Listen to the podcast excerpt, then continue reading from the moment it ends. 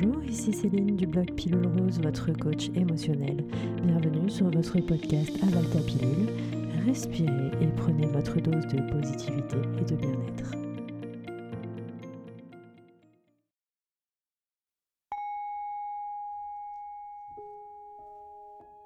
Lorsque je n'arrive pas à reconnaître les sentiments et les émotions en moi, je respire.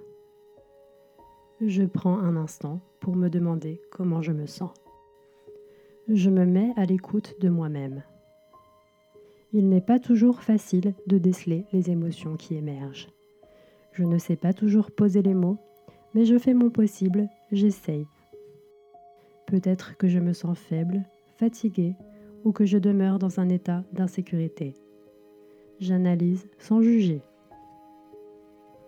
Je reconnais avec bienveillance mes émotions. Je les accepte, je leur souhaite la bienvenue. Et sur une expiration, je les laisse partir.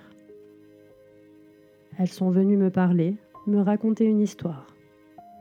Peut-être quelque chose ou quelqu'un a-t-il déclenché cette situation Mais aujourd'hui, je me prends en main.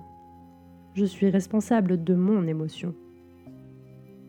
Je fais le travail nécessaire car je veux aller mieux. Je veux me libérer. Et lorsque je prends conscience de mon émotion, qu'elle soit de la colère, de la tristesse, de la peur, je me donne la possibilité de me libérer. Tout devient plus clair.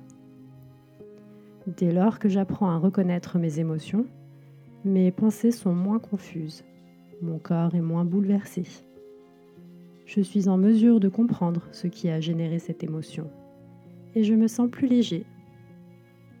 Parfois, cela est plus difficile que d'autres, mais avec un peu d'entraînement, je m'améliore et je deviens plus perspicace et connecté avec mes émotions. En effectuant cette démarche chaque jour, je prends conscience que mes émotions sont importantes, qu'en reconnaissant mes émotions, en leur laissant la possibilité d'exister, je leur donne également la possibilité de s'éloigner, de s'extraire. Quant à moi, je suis là, et je reste là pour moi, mais je ne suis pas mes émotions. C'est pourquoi j'accepte de les évacuer. Je me sens ainsi plus libre, plus serein et confiant.